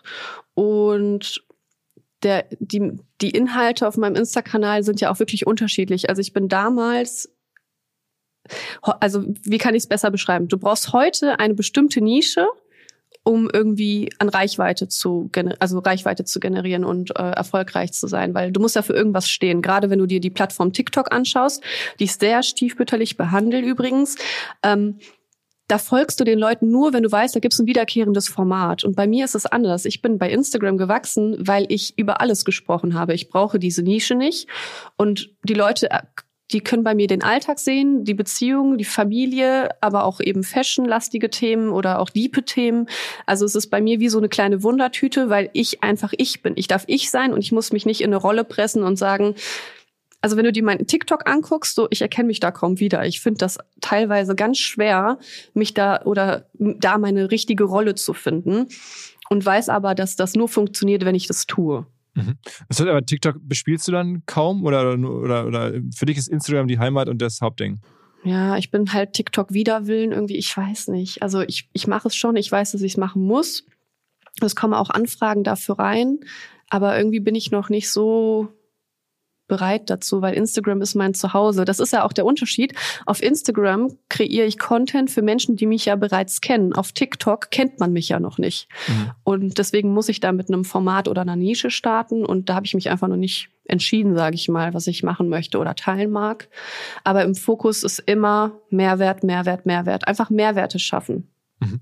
Und andere Plattformen noch? Also ich meine, Snap ist offensichtlich jetzt vorbei bei dir, aber ich meine, du hast Podcast ausprobiert gehabt oder bist da so ein bisschen am Experimentieren, habe ich schon gehört und beobachtet? Genau, ja, ja, genau. Podcast mit der lieben Caro Kauer, meiner Freundin und Kollegin, ähm, haben wir einfach so just for fun gestartet. Ist auch spaßig, aber der heißt kein Bock, keine Zeit und das ist Programm. Es ist echt schwierig für uns beide einen Termin zu finden und dementsprechend ist er gerade so ein bisschen am Pausieren und wir müssen jetzt mal wieder einen Startpunkt finden. Es macht schon Spaß. Aber ich bin ja auch jetzt heute zuallererst, äh, zum allerersten Mal in meinem Leben zu Gast bei einem Podcast. Ich habe mich immer dagegen gewehrt, weil, äh, also gerade OMR-Podcast, ne, ich höre das ja auch gerne und ich lasse mich da auch influenzen yeah, und inspirieren. Das freut mich. ähm, aber bei mir ist halt das Thema, es ist ja auch so eine kleine Zauberwelt und natürlich sehen mich viele als Unternehmerin und ich letztendlich, ich mache jeden Tag, habe ich Aufgaben zu tun oder Entscheidungen zu treffen, die unternehmerischer Natur sind. Aber das ist ja auch so der Zauber, einfach weiterhin auch Kamuschka zu bleiben und Carmen zu bleiben und nicht zu viel zu dem Thema nach außen durchdringen zu lassen. Deswegen habe ich da mich oft zurückgenommen. Und sag mal, aber trotzdem, ich meine, der Wunsch, so Medien selber zu gestalten, der ist ja scheinbar da. Denn also jetzt auch wenn, wenn jetzt keine andere Digitalplattform oder Podcast noch nicht so gut funktioniert, aber ein Magazin, äh, hast du zumindest mhm. gemacht, dass man auch dann wirklich im Edeka oder im Rewe äh, lesen oder kaufen konnte. Also da lesen, vom, also durchgucken konnte, dann wieder zurückstellen. Nein, ich meine wirklich, also man konnte, ähm, du warst da voll im Handel mit. Ja, genau. Da äh, die erste Ausgabe ist jetzt ähm, soweit ich weiß, so gut wie ausverkauft. Also es werden noch teilweise einzelne Ausgaben an die großen Flughäfen geschippt, die sich in den Dörfchen nicht verkaufen lassen. Aber wir sind jetzt mit einer ähm, Auflage von 35.000, nur Deutschland. Echt, also es ist unglaublich gelaufen. Ich hätte es nicht gedacht. Und das ist ein Modemagazin dann oder oder was was Nee, also das Magazin heißt äh, Things Rewrite und es geht darum, dass wir ähm, also wir bespielen verschiedene Themen und vor allem schauen wir auch, dass es immer einen Perspektivwechsel gibt und dass man eben auch die Community mit einbindet und einfach mal Print anders denkt, sage ich mal. Du musst es wirklich mal durchblättern. Ich hatte es einmal in der Hand gehalten oder gesehen? Nee, nee, nee. nee auch nicht. Nein, es wurde mir nicht gegeben. Ich, ich, ich habe es ich, also ich hab's gesehen, irgendwie, dass es das gibt. Also natürlich digital, ja. aber ich habe es nirgendwo dann zu greifen bekommen. Nee. Ja, ja, das schreiben mir auch einige, dass die ähm, nichts mehr bekommen haben. Und wir wollen auch jetzt die Auflage nochmal um 10.000 erhöhen und auch ähm, Österreich und Schweiz bespielen. Also aber was ist da drin? Also wo, wo, ist das dann irgendwie äh, wirklich? Soll ich dir mal was zeigen? Ja, halt's mal ja genau. Ich bin jetzt, jetzt bin ich gespannt. Also bei der ersten Ausgabe bin ich auf dem Cover Natürlich, das hilft, glaube ich. Das soll so aber nicht bleiben, genau, das hilft. Und ich habe dann zum Beispiel, wenn man das wendet, Mhm. dann Ah. hat man hinten den Perspektivwechsel und da habe ich noch ein weiteres Kapitel zu meinem Buch beschrieben. Wir haben ähm, den Kummerkasten drin, wir haben äh, Lena Gerke ist dabei mit einem Interview. Aha. Und zwar hat ähm, Lena ganz tolle Fragen beantwortet. Übrigens habe ich gesehen, dass all die, sagen wir mal, großen bekannten Influencerinnen, ähm, Lena Gerke zum Beispiel, viele andere, die auch alle folgen. Also es ist schon so eine enge Community. Ich, hab, ich folge ja auch vielen und dann habe ich jetzt irgendwie gesehen, ähm, als ich so ein bisschen dein Profil angeguckt habe, ach guck mal, krass, alle folgen dir. Ähm, du scheinst ja auch nicht nur sozusagen die breite Masse, sondern auch die andere Influencer-Welt sehr zu inspirieren. Ja, ich hoffe doch. Also ich bin immer der Meinung, so man darf, man kann sich gern zusammentun und äh, zusammen ist man ja auch viel stärker. Also ich bin da überhaupt nicht verbissen und also es ist ja immer so ein kleines Gerücht, dass in der Branche ja jeder gegen jeden und Ellenbogen ausfahren. Das finde ich eigentlich gar nicht. Also ich habe eher das Gefühl, dass man sich gegenseitig empowert und ähm, Lena schreibt mir, wenn sie was braucht, ich schreibe ihr umgekehrt oder auch anderen Influencern, auch gerade bei OApril und mit meinem Fashion Brand, so ich schicke die Pakete raus, die zeigen die Sachen einfach, weil sie sie zeigen wollen. Das ist ja auch eine, man ist einfach gut vernetzt, würde ich sagen. Mhm. Das ist auch wichtig. Gab es denn bei dem, bei dem Modebrand nicht auch Angebote, dass das mit About You, Lena macht das zum Beispiel mit About You mit anderen Partnern Mhm. zusammen zu machen? Du wolltest es unbedingt alleine machen? Ja. Ja, weil ich bin so ein kleiner Control-Freak und ich habe immer Angst, Dinge zu schnell abzugeben. Also ich, ich wäre jetzt auch noch nicht bereit zu verkaufen oder zu sagen, ich lasse es jemand anderen machen. Aber natürlich schaut man sich schon um, welche Partner fänden es vielleicht interessant. Mm, Aber ich gebe so gerne meinen eigenen Input mit rein, weil ich will, dass das auch einen Wiedererkennungswert hat und dass es so einen Kamuschka-Flair hat eben. Sowohl die Produkte wie auch, also ich habe ja jetzt zum Beispiel auch einen Adventskalender gemacht. Mhm.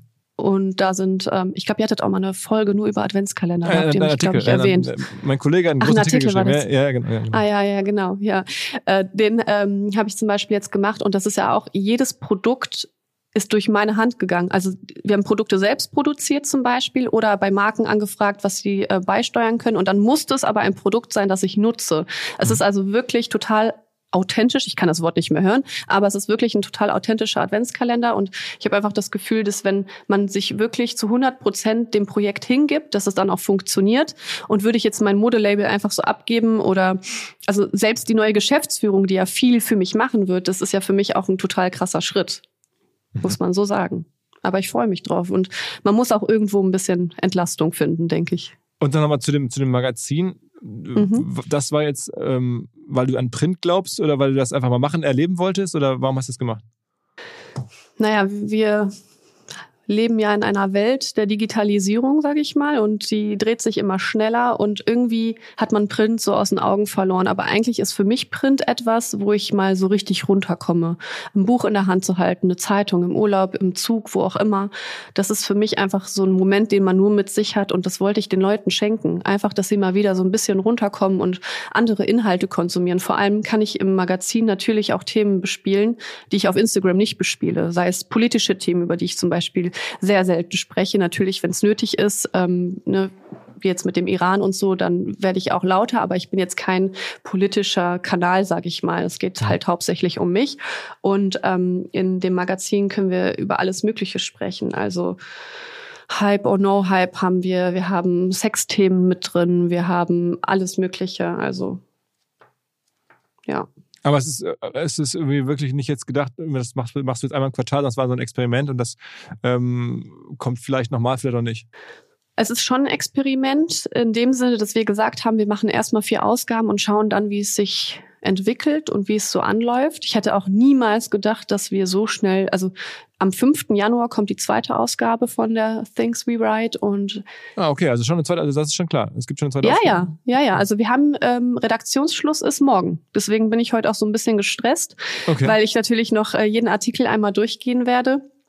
Ähm, wir haben den Seitenlauf letzte Woche besprochen und äh, die Inhalte nochmal geschoben. Also es ist schon, das ist halt, da fühle ich mich einfach berufen zu. Das macht einfach unheimlich Spaß und ich habe schon damals von meinem Taschengeld, keine Ahnung, einen Euro war es damals, habe ich mir die Bravo geholt und äh, die Bibi Blocksberg, wenn es ging. Und das war halt für mich so, Das ist auch so ein Stück Kindheit, und, was und heute damit ist dann die Vogue und, die, und was liest du dann heute noch so an Zeitschriften?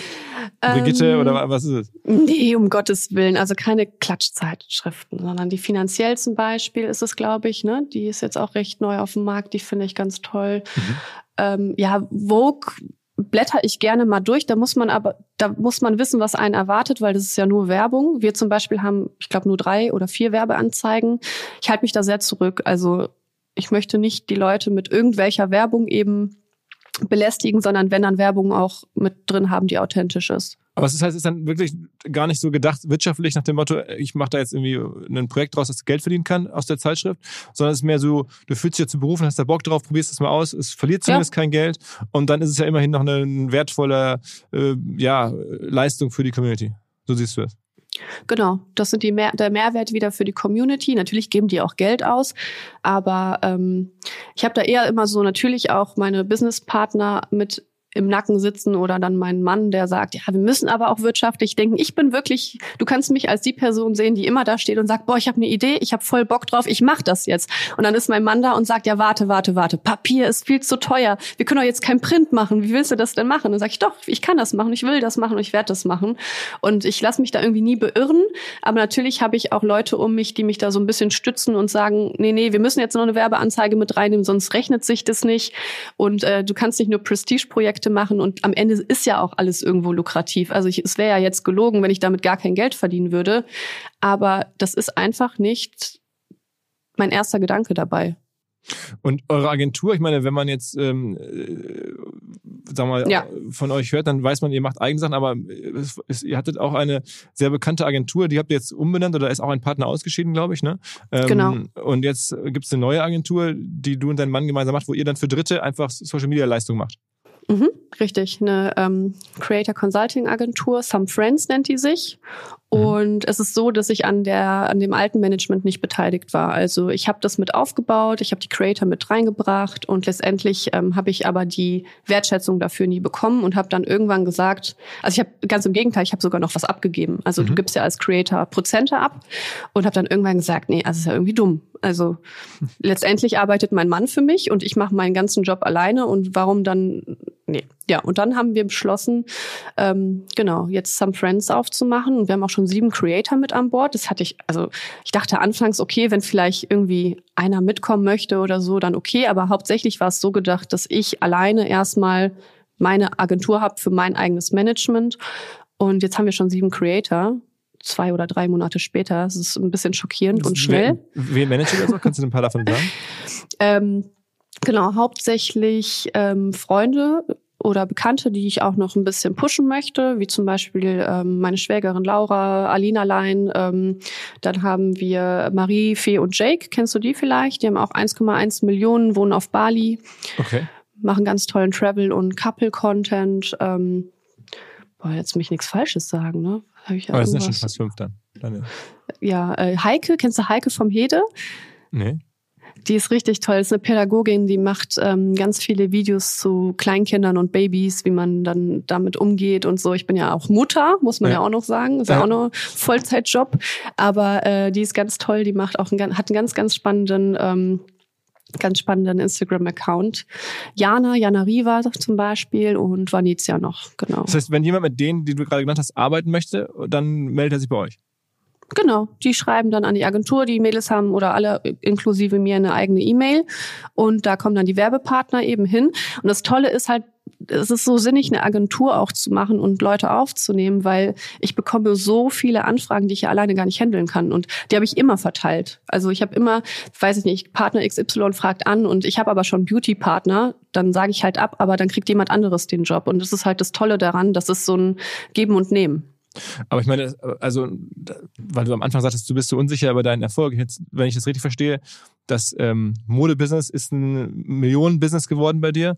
Und diese Mhm. Agentur, wenn ich das jetzt, ne, die ist ja jetzt noch jung, aber mit sieben, acht Influencern ähm, wird es ja auch im nächsten Jahr wahrscheinlich dann ein Millionen Umsatzbusiness sein. Nicht, klar, da gibt man dann ganz viel von dem Geld an die Partner weiter.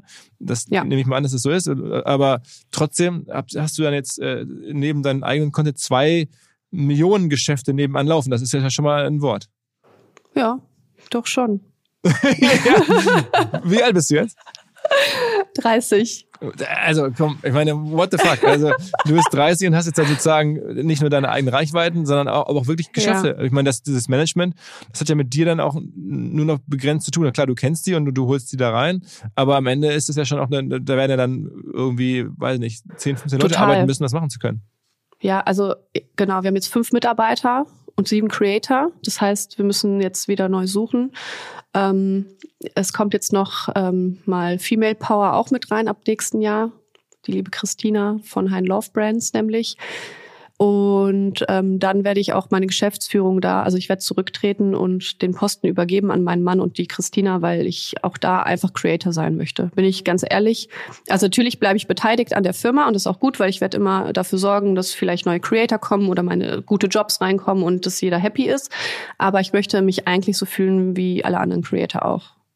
Ich meine, was, was du da so jetzt machst, wenn man überlegt, auch noch mit Familie und den Firmen, deinem eigenen Content, das ist ja schon fast so ein bisschen einschüchternd für andere. Okay, wo kommt da die Energie her? Was ist deine Vision? Was, wo willst du denn hin? Fühlst du dich eingeschüchtert? Ähm, ja, ich bin in einer anderen, ganz anderen Welt unterwegs. Ich bin auch schon ein bisschen älter. Ähm, insofern nicht, Wie nicht alt direkt. bist du denn? 43. 43. Echt? Was, was machst du mit 43? Boah, was mache ich mit 43? Gute Frage. Hoffentlich auf den Bahamas leben. Nein, Quatsch. äh, boah, mit 43. Ich, ich frage mich halt manchmal, ich habe manchmal so Phasen, wo ich denke, boah, ich lösche alles, scheiß auf alles. Ich will nicht mehr in der Wirklich? Öffentlichkeit stehen. Ja, ich habe das schon öfter mal. Also gerade dieses Jahr hat mich einfach, hat, hat wirklich viel Energie gezogen. Ähm, aber die Perspektive aufs nächste ist so schön, dass ich dann doch wieder Energie habe. Und ich glaube, mit 43 werde ich noch immer Instagram machen, ja.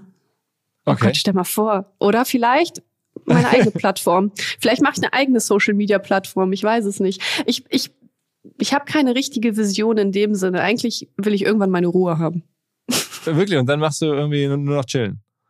Nein, nicht chillen. Ich, ich werde dann andere für mich arbeiten lassen. Ich werde mich immer mehr und mehr zurückziehen. Ja, okay, aber selber dann irgendwie auf einer Insel sein oder, oder in, so in, der- in Mallorca nee, auf einer so. Insel. Nee, Köln ist schon toll. Ich bleib schon in Köln. okay.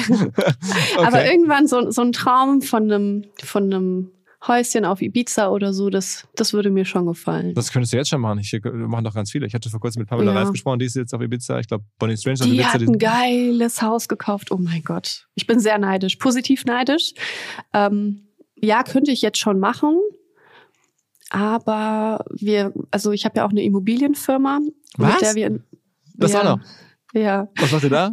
Ähm, wir haben jetzt, ähm, also unser Haus, wo ich gerade bin, das haben wir äh, gekauft. Das haben wir nicht mit der Immobilienfirma gekauft, sondern als Eheleute. Aber jetzt haben wir noch ein Haus gekauft als Eheleute. Und in der Immobilienfirma verwalten wir einfach Immobilien. Wir kaufen halt wirklich sanierungsbedürftige äh, ähm, Wohnungen. Und mein Papa, der, der kommt aus Polen, der, der packt an, der kann alles. Der kann wirklich alles und der macht die dann fit. Und dann entweder ähm, genau vermieten wir die oder verkaufen die, wenn es sich dann lohnt. von, von jetzt irgendwie 10 Wohnungen oder von 50 Wohnungen? Oh, oder?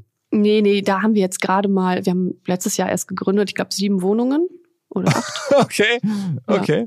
Also mein Wow. Geld wird immer wieder investiert. Also ich versuche schon immer, das arbeiten zu lassen und eher weniger für mich auszugeben, wenn ich ehrlich bin. Deswegen, das wäre möglich, jetzt vielleicht so ein Häuschen auf Ibiza, aber ich will mir auch nicht alles im Leben direkt so ermöglichen, weil ich will auch noch ein bisschen bodenständig bleiben und schauen, dass es ein Ziel bleibt von mir. Also was ist denn, was ist denn sozusagen der Umsatz von, von dir jetzt abseits von, von der, von dem Label und von, ähm, von der, von der, also von dem äh, Klamottenlabel und von der Agentur? Mhm. Was ist denn sozusagen dein Kern, ähm, Kamuschka, Instagram? Ist, wir reden wir von dem wahrscheinlich dritten Mhm. siebenstelligen Business, oder? Das sind ja auch nochmal ein paar Millionen, die da reinkommen jedes Jahr. Mh, nur Kamuschka, nur Werbepartner-Deals, meinst du? Ja. Nö, ist auch ein siebenstelliger Bereich. okay. Ich hab's mir Ja. gedacht. ja, schon, ja. Ähm, Aber ist, das ist dann schon jetzt, das ist ja Wahnsinn, also was du da bewegst. ja, ich weiß auch nicht, ich, ich kann das nicht, also ich, ich sehe meinen beruflichen Erfolg nicht wie andere. Das habe ich aber schon immer gehabt. Ich, ich kann das auch nicht, wenn mir jemand auf die Schulter klopft und sagt, wie toll das ist. Ich, das funktioniert bei mir nicht. Aber es ist, kommt auch daher, dass so viel passiert, so viel auf einmal und parallel stattfindet und ich meine Erfolge einfach nicht feier. Und ich muss sagen, wir hatten als ähm, mein allererstes Launch-Event überhaupt zu einem Produkt. Und ich bringe ja jedes Jahr einen Kalender raus, schon seit 2018, äh, der immer super läuft. Und äh, jetzt der Adventskalender, wir hatten 10.000 Stück, die haben sich innerhalb von 24 Stunden ausverkauft. Im Juni, muss man auch dazu sagen. Das sind ja alles so Erfolge. ja, aber das sind alles so Erfolge. so Erfolge, wo die Leute dann da stehen und mich so wirklich schütteln und sagen, Carmen, glaubst du das gerade? Und ich stehe da denke mir so, ja, okay, ja. Aber ich, ich habe immer das Gefühl, das verpufft alles irgendwann. Das kann doch nicht wahr sein. okay. Und wenn du so einen Adventskalender machst, dann verkaufst du den auch über deinen, über Instagram direkt oder verkaufst du den über irgendeinen Shop oder? oder äh, online über den High Love Brands Shop, genau. Das ist quasi, mit denen mache ich viele Eigenprodukte wie äh, die jährlichen Kalender und die Kalenderkollektion, äh, das Buch. Die ähm, sind auch der Verlag für das Magazin. Also da ist es so aufgeteilt. Ich habe mein Kernteam bei Kamuschka, also meine Angestellten, das sind ähm, vier oder fünf, glaube ich, für das Magazin und dann von dem ähm, Hein Love Brands Verlagsteam auch noch drei Leute vier Leute, die äh, mitarbeiten. Das wird so ein bisschen gespalten und das wird dann verrechnet und genau das ähm, so ein bisschen Arbeitsteilung. Wenn man jetzt mal so ganz anders drüber nachdenkt, jetzt nicht, nicht nur über, über den Umsatz, sondern du als Kamuschka gibst dann ja jetzt äh, über die verschiedensten Sachen, die du so machst, wenn ich jetzt das so Gruppe überschlage, fast 30, 40 Leuten auch Arbeit. Arbeitsplätze, die du ja. schaffst, die damit zusammenhängen. Mindestens, ja. Viele Freie natürlich auch. Ne? Ja. Was machen die Freien? Hm, alles Mögliche, äh, Videografen, Fotografen, äh, Visagisten, bei den ganzen Shootings, gerade fürs Fashion-Label natürlich und Co. Also da kommt bestimmt schon auf die 50, 60 insgesamt, die man da beschäftigt, Regel, im regelmäßigen Tonus, ja. Wow, wow. Aber ich meine, auch das ja. ist ja schon irgendwie. Und kaufmännisch macht es dann ein Mann. Also ich meine, da sind ja bei so vielen Rechnungen, bei so viel Bewegung, da, da muss man ja auch vernünftige Strukturen haben. Das macht aber dein Mann dann oder das mhm. macht jetzt deine neue Geschäftsführerin, die demnächst kommt dann? Genau, genau. Also wir haben bis heute oder bis vor einem Monat alles zu zweit gemacht. Mhm. Ich habe schnell oft mal auch abgeschaltet, weil ich gesagt habe, nee, das ist mir jetzt too much, darüber nachzudenken. Mein Mann kümmert sich hauptsächlich um die Investments, die wir machen. Wir haben noch eine Investmentfirma mit der wir investieren, ähm, weil ich, ich meine, in, gehört in, zu haben. In Startups, genau. Mhm. Ähm, ich meine, gehört zu haben, dass du auch äh, Media for Equity machst, ne? Ab und zu mal, ja. Mhm. Ja, genau. Und das ähm, gehen wir gerade auch an und da haben wir schon, ich darf jetzt noch nicht über alles sprechen, aber zum Beispiel Babys ist schon offiziell. Und das ist ein ganz, ganz tolles Babycare-Brand. Die machen Pflegeprodukte für Babys und Kinder. Und da bin ich jetzt investiert und äh, mache natürlich auch Media für die. Und da kümmert sich so mein Mann drum, dass da die Verträge stehen, dass er das mit dem Anwalt durchspricht, weil da, nee, gar keine Lust drauf. B2B-Verkaufsprozesse sind kompliziert. Nicht immer, aber ab und zu, das weiß ich selber und genau hier will Along mit seiner Lösung ansetzen. Also E-Mail-Schleifen vermeiden, E-Mail-Ping-Pong vermeiden, dafür sorgen, dass Verkäufer verstehen, was die Interessenten intern so abstimmen, vor allen Dingen dafür sorgen, dass die Materialien, die häufig solchen Mails angehängt sind, stets aktuell sind. Nur, wie kann das alles gehen? Was genau macht Along? Sie bauen sogenannte Along Spaces, also im Kern Digital Sales Rooms, in denen alle Materialien abgelegt sind, wo die ganzen Verkaufsschritte nachvollziehbar sind, wo bestimmte Menschen Zugang haben. Man muss nicht mehr in E-Mail zu, man muss einfach in den jeweiligen Along Space reingehen, den man mit seinem Kunden dann teilt. Entsprechend kann man auch sehen, wer wann im Along Space drin war, was sich angeguckt wurde, wo neue Details vielleicht hinzugefügt wurden. Die Kollaboration wird also viel, viel besser. Along funktioniert am Ende wie ein Co-Pilot, analysiert also auch das Engagement, das Engagement der Interessentinnen und Interessenten und stellt Empfehlungen für die nächsten Schritte zur Verfügung. All das kann man innerhalb von wenigen Minuten aufsetzen und direkt mit dem eigenen CRM verbinden. Along ist natürlich DSGVO-konform, wurde 2022 erst gegründet. Wir von OMR dürfen mit einem ganz, ganz kleinen Teil an Along beteiligt sein und Along ist zu guter Letzt der Nummer 1 Treffer auf OMR Reviews im Bereich Digital Sales Rooms. Wer mehr wissen möchte, alle Infos Along Space, ein Wort alongspace.com slash OMR. Zurück zum Podcast. Das heißt, wenn jetzt jemand zuhört, der sagt, okay, ich habe eine, eine, neue Startup-Idee, die passt so ein bisschen in deine, ähm, dein Ökosystem rein. Mein Universum. Darf, genau, dann darf man dich ansprechen und dann überlegst du da irgendwie so, dich zu beteiligen, auch selber zu investieren oder Media-Reichweite zur Verfügung zu stellen. Genau, also mir ist immer wichtig, nicht nur mit Media reinzugehen, sondern auch wirklich mit Cash, weil sonst ist die, also das muss man ja, also ich habe das Gefühl, wenn ich auch noch Geld gebe, ist man dem noch mal mehr verbunden auch und das zeigt einfach eine gewisse Ernsthaftigkeit. Deswegen ist es immer ein Mix, den wir dann vorschlagen. Und es hat bisher auch gut geklappt. Das ist natürlich noch recht neu. Ich weiß nicht, wie es bei dir ist, aber auch die ganzen Verträge dazu und so, das war schon ein Heckmeck. Bin jetzt froh, dass wir da so ein Grundgerüst haben und ähm, ja, kann sich gerne jeder melden wenn es in mein Universum passt. Was gibt's denn bei dir noch andere so Visionen? Also als Beispiel, ich hatte vor, weiß nicht, äh, vor Jahren mal den Til Schweiger zu Gast und äh, da hat der erzählt, ähm, er würde gerne mal so eine Themenkreuzfahrt machen. Und dann hat er nachher das tatsächlich die, die TUI äh, geschrieben und gesagt, Mensch, das klingt ja spannend, wir würden gerne mal mit dem Herrn Schweiger sprechen. Und dann gab es da die Überlegung, eine gemeinsame Kreuzfahrt zu machen oder so. Also es gibt immer wieder so, ähm, äh, so Momente, wo halt Leute, also du sag mal, was, was würdest du gerne machen? Vielleicht hört dir der Richtige zu. Mm. Also es gibt etwas, was ich schon mache, was ich gerne professionalisionalisieren würde. Oh, jetzt das, bin ich gespannt. äh, das Kamuschka-Haus. Kennst du das? ah, äh, ja, so, so, so Fertighaus? Nein. Ich dachte, das so, ich dachte so Fertighaushersteller. Also. Nein, das ist ja eine geile Idee. Vielleicht, vielleicht mal ein paar Jahre. Nein, nein. Entschuldigung. Ähm, ich veranstalte das. Ja, kann das sein, das ist eine gute Idee. Jetzt krieg ich Lachschnitt, ich kann nicht mehr. Aber ist Nee. doch gut. So, so ein Fertighaus, ich meine, was meinst du, was da? Es gibt doch so ganz, ganz erfolgreiche Firmen, die machen Häuser und dann kann man ähm, sozusagen ein Konzepthaus von dir dann da kaufen. Was, das, das, Das wäre so geil. ich habe- Einfach, einfach unser Haus nochmal nachgestellt. ja. Ich, Oh, ich, es ist, was gibt's? Was gibt's Ich wirklich? heule. Ja, ich, okay. Aber Ähm. was, was hast du, an was hast du gedacht? oh Gott im Himmel. Also, ähm, ich, ma- ich veranstalte das ähm, Kamuschka-Haus, habe ich schon dreimal veranstaltet. Und zwar ist das ein Zusammentreff von aufstrebenden Creatoren. Und ähm, man kann das als so eine Art Fortbildung sehen. Also ich lade zehn Creator ein mit einer etwas geringeren Reichweite, um denen den nötigen Push zu geben, wo ich einfach Potenzial sehe, dass aus denen was werden kann. Mhm. Und ähm, da haben wir dann viele Partner vor Ort und ähm, dann werden Challenges gemacht. Also unter anderem, was könnte ich denn für ein Beispiel nennen? Ähm, hatten wir zum Beispiel das Beauty Brand Sensei mit an Bord und die haben dann die Challenge gehabt, auf einem Boot einen, einen, ähm, einen Post zu machen, die Mädels, also sind immer Frauen hauptsächlich. Und ähm, dann haben die quasi eine Jahreskooperation verlost. Mhm. Und es gibt teilweise unter anderem eine also Freundin auch von mir, die Justine, die hatte, als ich sie entdeckt und angeschrieben hatte, 9000 Follower und ich glaube mittlerweile ist sie bei über 300.000. Also es ist schon ein großer Wachstumsfaktor für die, die da teilnehmen. Und das möchte ich gerne nochmal professionalisieren noch größer aufziehen. Ich habe auch schon Instagram selbst als Partner mit dabei gehabt. Wir waren jetzt ähm, in Italien und ähm, das letzte Haus war auch sehr erfolgreich und auch da die Creator arbeiten mittlerweile mit Partnern wie Pandora zum Beispiel zusammen. Das heißt, am Ende würde das doch super zu eurer Agentur passen. Also du scoutest junge ähm, Influencerinnen und Influencer und bringst sie dann auf einmal zusammen zu irgendwie so einem ja, Meeting äh, für eine Zeit und dann kommen da die Brands mit dazu und, und okay, also das klingt doch wie, wie ein äh, Recruiting-Programm für, für eure neue Agentur.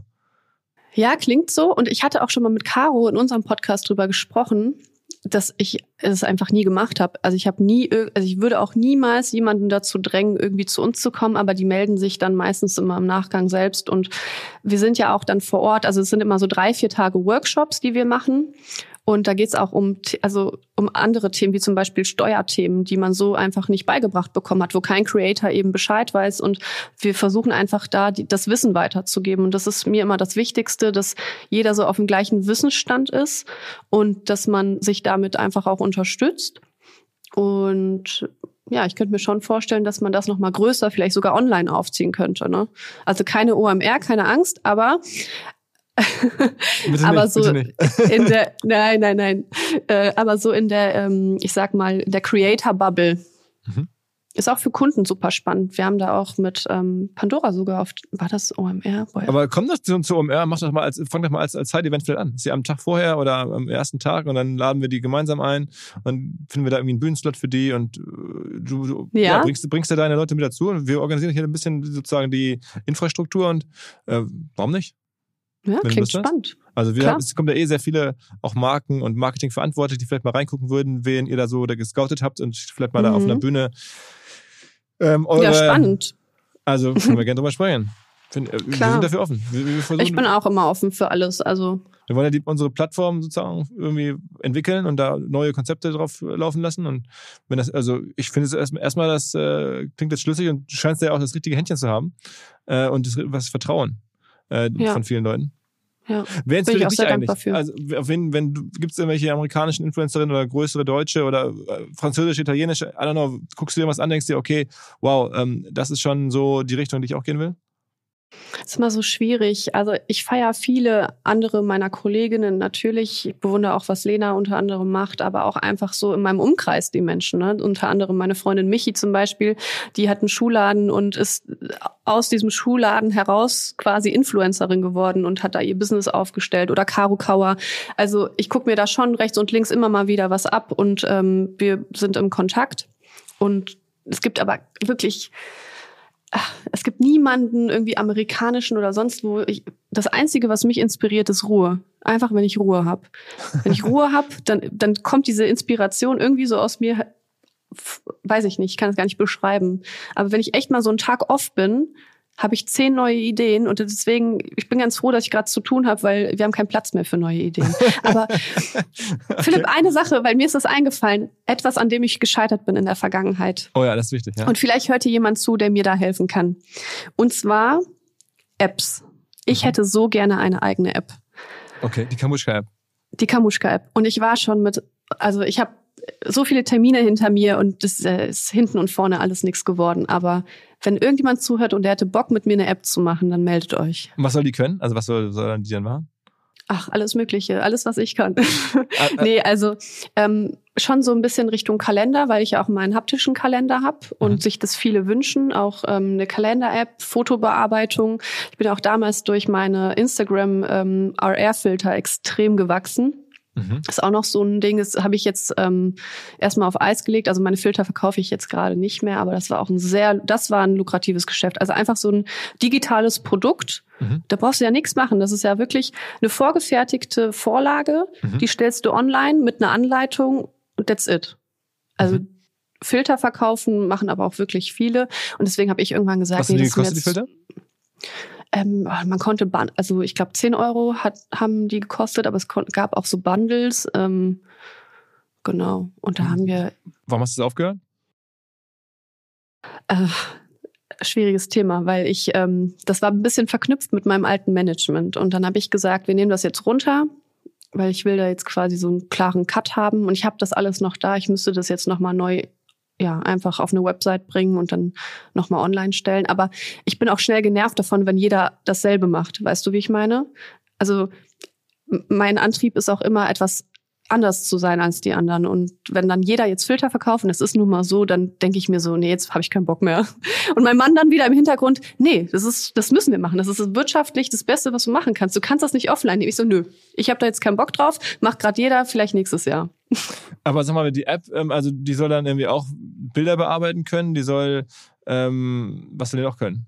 Die soll Bilder bearbeiten können, ähm, die soll Termine erstellen können, Push-up-Benachrichtigungen schicken. Ich kann mir vorstellen, dann exklusiv eben auch ne, Codes zu verteilen, zu sagen, hey, die Leute können im Kalender einsehen, wann ein Code bei mir kommt, äh, dass sie dann vorher zum Beispiel nicht shoppen, weil sie wissen, oh, Carmen bewirbt Mittwoch die Displays ähm, Creme und dann kann ich sie mir gönnen oder exklusive Geschichten, exklusive Inhalte, vielleicht sogar Stories. Mhm.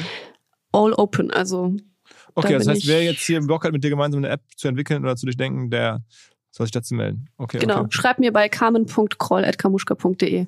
Wer liest es dann? Du auch selber? Ja, ich selber.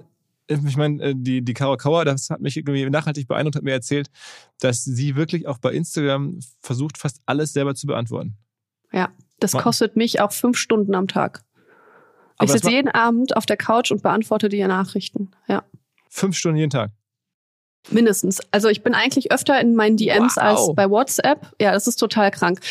Ich hatte es mal probiert. Ähm, es funktioniert nicht, jemand Fremden da reinzusetzen. Es funktioniert einfach nicht, weil es kommen bei mir eigentlich nur persönliche Anfragen rein, die nur ich beantworten kann. Wenn es jetzt was Wirtschaftliches ist, wie, hey, woher ist der Mantel und dann mal einen Affiliate-Link rausschicken oder sowas. Mhm. Dafür müsste man eigentlich sich jemanden ins Boot holen, aber dann gehen die, die, die Nachrichten müssen ja ge geöffnet werden.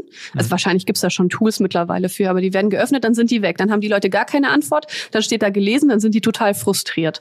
Und ähm, dementsprechend mache ich es lieber selbst.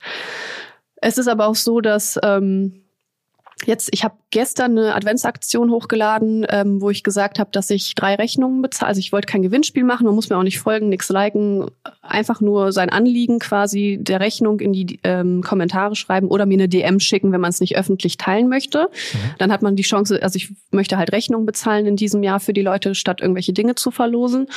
Und dann ist gestern mein Postfach so explodiert, dass ich gesagt habe, ich setze halt heute jemanden von den Mitarbeitern mit rein. Und das Weil das schaffe ich nicht du bezahlst eine Rechnung für, für Stromkosten oder für, für. Genau, also es ist, es ist so krass. Also wenn du das lesen würdest, ich müsste dir mal die Screenshots zeigen. Ich habe wirklich, also ich bin sehr sensibel und emotional und ich habe gestern echt viel geweint, weil das waren so schlimme Sachen, teilweise Beerdigungen, ähm, Kosten von Beerdigungen von Familienmitgliedern, verstorbenen Kindern, äh, Krank Krankenkasse, Nachzahlungen, also ich kann es gar nicht zu Wort bringen, weil das ist einfach Wahnsinn, womit die Leute aktuell zu kämpfen haben.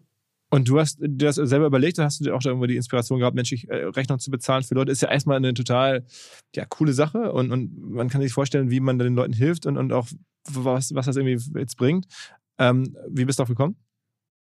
Mein Mann hatte die Idee. Also wir sind so drauf gekommen, dass mir eine Followerin geschrieben hatte, dass, also sie hat mich nach Geld gefragt. Und das hatte ich noch nie in sechs Jahren, dass mich jemand nach Geld gefragt hat. Mhm. Und ähm, dann hatte ich meinem Mann die Nachricht gezeigt, meinte so, irgendwie ist das voll creepy, aber warum schreiben wir, also eigentlich voll schlau mich, also warum nicht einfach mal fragen? Ich habe ja ein mhm. freundschaftliches Verhältnis oder ich wirke immer, so, man denkt halt, man ist mit mir befreundet. Und dann so eine private, persönliche Frage stellen, schon krass. Und da meinte halt der Niklas, also mein Mann heißt übrigens Niklas, mhm. ähm, hat dann halt gemeint, ey, das ist doch eigentlich voll die gute Idee, warum denn nicht vielleicht genau Menschen in so einer Not helfen? Und statt irgendwie zehn Dysons und fünf iPads zu kaufen und zu verlosen, habe ich auch noch nie gemacht. Aber ne, das ist ja so das Gängige mhm. an Weihnachten. Die Influencer wollen noch Ausgaben machen, die kaufen irgendwelche keine Ahnung, Produkte und verlosen die dann. Ähm, ist ja auch schlau und auch gut für die Reichweite. Aber ich dachte mir, nee, irgendwie ist Weihnachten auch mehr. Irgendwie ist Weihnachten halt auch geben. Und deswegen haben wir das jetzt gemacht. Und was, was für Rechnung, also weißt du, bis zu welcher Höhe machst du das? Ähm, ich heb die Höhe immer wieder an habe ich gesagt. Also ich habe letzte Woche hatte ich eine Rechnung einer Beerdigung von der Mutter einer Followerin bezahlt. Mhm.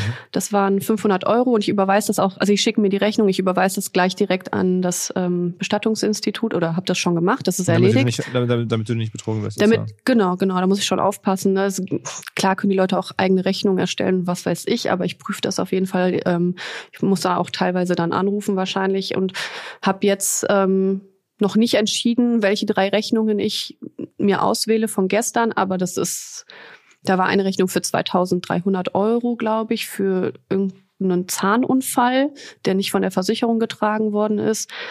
Für eine Abtreibung, wo ich mir denke, das wird doch von der Krankenkasse bezahlt, oder? Also teilweise so man kommt nicht ganz dahinter, man will auch nicht zu viel hinterfragen, aber ich muss mich da jetzt einfach, das ist eine Teamentscheidung, sage ich dir ganz klar, das mache ich nicht alleine.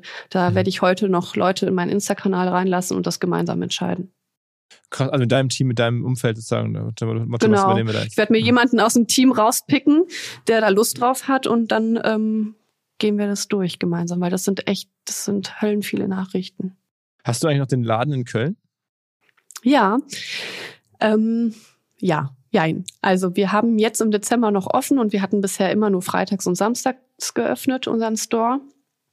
Und wir hatten jetzt ein ganz tolles Event ähm, vorletzte Woche und haben dann eigentlich gemerkt, wie wichtig das ist, auch den Laden geöffnet zu haben. Aber wir brauchten oder brauchen aktuell einfach den Platz zum Arbeiten, weil wir wirklich expandieren wollen. Wir wollen nächstes Jahr so durchstarten, auch mit dem Fashion Brand, dass wir gesagt haben, wir brauchen den Platz zum Arbeiten und deswegen würden wir schließen. Und ja, jetzt ist aber die Frage, weil das Event ist so gut gelaufen. Also ich glaube, es war ja Black Week. Black Week ist ja sowieso immer heftig, aber ich glaube, wir haben an dem Tag 50.000 Euro am Vormittag eingenommen, schon nur durch den Store. In dem Laden selber vor Ort? Mhm, und mussten weil, dann. Weil die Leute in den Laden reinkamen und dafür 50.000 Euro Ware gekauft haben. Mhm. Aber ich meine, wie geht das in so einem kleinen Laden? 50.000 Euro? Das ist krass, ne? Wir sind, ins, wir sind ins Lager gefahren und haben neue Ware geholt. Crazy. Okay, also es ist ein Ladenlokal, also man muss sich überlegen, ein Ladenlokal in einem halben Tag 50.000 Euro Umsatz, das ist einfach, das ist ja logistisch einfach schon brutal, wie, wie die Leute da, also der Bezahlvorgang, ich meine, die, zahlen ja nicht alle. äh, Mit 1000 Karte, Euro. doch, du kannst mit Klar, aber ich meine, das dauert ja alles seine Zeit. Also ich meine, das irgendwie aus, auswählen, bezahlen, es kommt ja echt vieles zusammen dann. Ich meine, wenn da jetzt Leute für, weiß nicht, 200, 300 Euro kaufen, äh, dann sind das ja zig Transaktionen, die da durch den Laden dann durchlaufen. Ja, das war gut. Es hat sich gelohnt. nee, aber es hat mich selbst überrascht. Aber es war natürlich auch Black Week. Und da hatten wir auch Specials wie eine Goodie Bag, die man dann eben ab einem Einkaufswert von 100 Euro geschenkt bekommt. Und das hat die Leute natürlich auch schon mal angetrieben. Dann haben teilweise Leute Weihnachtsgeschenke geshoppt, für Freunde was mit. Die haben alle gefacetimed. Das war echt witzig. Dann standen die da mit FaceTime in der Umkleide und haben gesagt, soll ich dir das mitbringen und welche Größe und dies und das. Und ja, wir überlegen jetzt echt, also ich denke nicht, dass es außerhalb der Black Week so gut laufen wird. Mhm. Das war es auch vorher nicht, ne? Aber ähm, wenn wir damit einfach nur die, die Miete fürs Büro drin haben, dann bin ich schon happy. Mhm. Wenn man dich so äh, dein, dein, Profil durchscrollt, dann gibt es ein paar Momente, wo du auch sehr, wo man das Gefühl, dir das ähm, skeptisch anschaust, deine eigene Welt. Also da hast du zum Beispiel einmal geschrieben, so über äh, narzisstisch sein. Ähm, dass das ja auch ein Thema sei und dass wir ja alle Narzissten sein und also das inkludiert dich dann ja scheinbar auch selber. Ähm, also ähm, wie siehst du diese Welt? Also ich meine, der du jetzt ja selber lebst, die dich jetzt ja auch trägt. Ähm, du siehst sie jetzt scheinbar nicht nur uneingeschränkt positiv. Mm, ja, es ist halt so, dass mit ja eingehender oder hoher Reichweite auch einfach viele Themen aufkommen oder es, man hat nicht wirklich so ein einfaches Leben, wie es immer aussieht auf Instagram. Ich sag's mal so, ähm, es sind einfach viele Dinge auch im Hintergrund, die natürlich belastend sind ähm, oder äh, auch schon Sachen passiert, wo man einfach vorsichtig ist. Ich bin ehrlich, es gibt Menschen oder es gab Menschen in meinem Leben, die wollten mich einfach nur ausnehmen. Ne? Die wollten einfach nur mit mir arbeiten, um äh, Geld zu machen oder ihre eigenen Ziele zu verfolgen. Und ich bin halt, ich versuche halt immer Mensch zu bleiben und ähm, muss auch ein bisschen skeptisch eben damit umgehen, wenn irgendwelche neuen Partner auf mich zukommen und sagen, hey, wir machen das und das zusammen. Da bin ich einfach so eine gesunde Skepsis, würde ich behaupten. Ähm, aber natürlich, die Leute denken immer, boah, bei der läuft alles so geil und alles funktioniert, alles, was sie anfasst, ist Gold und die muss ja Geld haben. So, das ist nicht das, was mich glücklich macht. Mich macht einfach glücklich, wenn, wenn andere glücklich sind. Das hört sich auch immer an wie so eine Floskel, aber es ist einfach so. Und gerade auch, als ich Mutter geworden bin, 2020, unsere Tochter ist jetzt ähm, ein bisschen knapp über zwei Jahre alt, so, da hat sich für mich einfach die ganze Welt geändert. Ne? Das ist einfach ein, ein ganz neues Leben, was da bei uns ist und Mutter zu sein, ist halt eben auch noch ein zusätzlicher Job. Und sie auch aus der Öffentlichkeit rauszuhalten, ist gar nicht so einfach, wie man denkt, vor allem nicht, wenn man mitten in Köln wohnt. Und ähm, deswegen, wir zeigen sie auch nicht und halten das sehr zurück. Aber da gab es auch schon Situationen, wo ich gemerkt habe, das ist irgendwie uncool. Mhm. Kam, ey. Was ein Leben, was eine Reise. Ähm, krass. Äh, was heutzutage alles so möglich ist und was in den letzten Jahren ja, möglich geworden ist durch Technologie. Also am Ende Mhm. äh, hätte es dann deine, deine, deinen Lebensweg wahrscheinlich in der Form auf gar keinen Fall gegeben. Äh, vor zehn Jahren, jetzt ist es möglich. Ähm, aber ich, ja, also ich drücke dir die Daumen, dass es so weitergeht. Du, du sagst mir Bescheid, wenn ihr irgendwie das, wirklich das Gefühl habt, ihr könnt bei OMR oder habt ihr Bock, was zu machen. Wir würden es gerne stützen. Ähm, Gerne. Oder es würde uns ja auch helfen, wenn ihr dann da einfach, weiß ich nicht, dann einen coolen Zeitevent Ich mache einen. Stand auf, einen Zeitungsstand. oder so. ja, auch das. Ich weiß nicht, ja, wahrscheinlich würde auch das funktionieren. Das wäre Ähm, doch cool. Ja, Also okay, Zeitungsstand. Ich hatte jetzt eher noch die Idee von der von der von der Scouting-Aktion, wo du Ja. so von dem von dem Kamuschka-Haus, dass wir irgendwo in Hamburg ein Kamuschka-Haus äh, neben die Messe bauen. Ähm, also sag Süß. jedenfalls gerne Bescheid. Ähm, oder ein Fertighauskonzept. Das wird, also, jetzt stell dir mal vor, so, irgendwann guckst du so in drei Monaten bei mir in der Story vorbei und ich so, so, das ist das Kamuschka Fertighaus, das könnt ihr jetzt kaufen. Hier einmal hochwischen. Nee, hochwischen kann man ja nicht mehr, aber. Aber ich sag dir, nee, es würde mich nicht wundern, wenn jetzt vielleicht der eine oder andere sich meldet. weil Es, es, es gibt diese ähm, Fertighausfirmen. Äh, ich Ja. war vor kurzem selber bei, bei Heinz von Heiden in Hannover. Ähm, da da habe ich einen kleinen Vortrag gemacht, habe ich das nochmal dieses- das kennengelernt. Also es sind ja wirklich ganz viele Menschen, die sozusagen da ja Häuser bestellen, dann werden diese entsprechend im Konzept gebaut. Mega. Ähm, also ich lasse es dich wissen. ja, vielleicht passt das ja. Ähm, wie auch immer. Äh, also vielen Dank für deine Zeit, dass du zum ersten Mal so ein bisschen erzählt hast hier in einem ja, äh, Podcast, äh, der nicht dein eigener ist. Ähm, aber ich hoffe, ich habe dich nicht zugequatscht. Überhaupt gar nicht. Ich, ich habe sehr viel gelernt und gestaunt und hatte eine gute Zeit. Vielen Dank. Ja, danke dir. Danke für die Einladung. Total, total. Alles klar. Dann sehen wir uns in Hamburg, würde ich sagen. Wir sehen uns in Hamburg auf jeden Fall. Im Fertighaus. Bis dann. ciao, ciao. wahrscheinlich gerade in diesen Tagen ein sehr sinnvoller Hinweis. Und zwar die Liquidität ist das Allerwichtigste für das Überleben einer Firma, gerade einer jungen Firma, in schwierigen Zeiten immer darauf zu achten, wie liquide bin ich, wie zahlungsfähig bin ich als Unternehmen. Und das kann zum Teil natürlich sehr zeitaufwendig und nervenaufreibend sein, gerade wenn man dann da mit Excel sitzt und nicht so genau weiß, sind die Zahlen richtig, wo kommen die Zahlen her, geht das alles genau auf. Und genau dafür gibt es jetzt ein neues Angebot namens Tidely. T-I-D-E-L-Y. Tidely liefert euch einen Echtzeitüberblick über die Liquidität eures Unternehmens. Man kann seine Finanzen entsprechend effizient planen und steuern und sowas spart natürlich am Ende easy mehrere Stunden pro Woche. Tidely gibt an, es dauere fünf Minuten, das System einzurichten und dann kann man beginnen, Geschäftskonten, Buchhaltungssysteme direkt zu verknüpfen. Über 600 kleinere, mittlere Firmen, Startups vertrauen bereits auf Tidely. Man kann sich jetzt unkompliziert kostenlos eine Produkttour einfach mal anschauen und bekommt einen 10% Rabatt als Hörer dieses Podcasts. Also Liquidität steuern über Tidely unter tidely.com slash omr. Den Rabatt gibt es direkt, wenn ihr die Webseite über den Link betretet.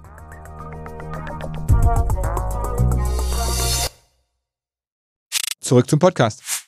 Dieser Podcast wird produziert von Podstars bei OMR.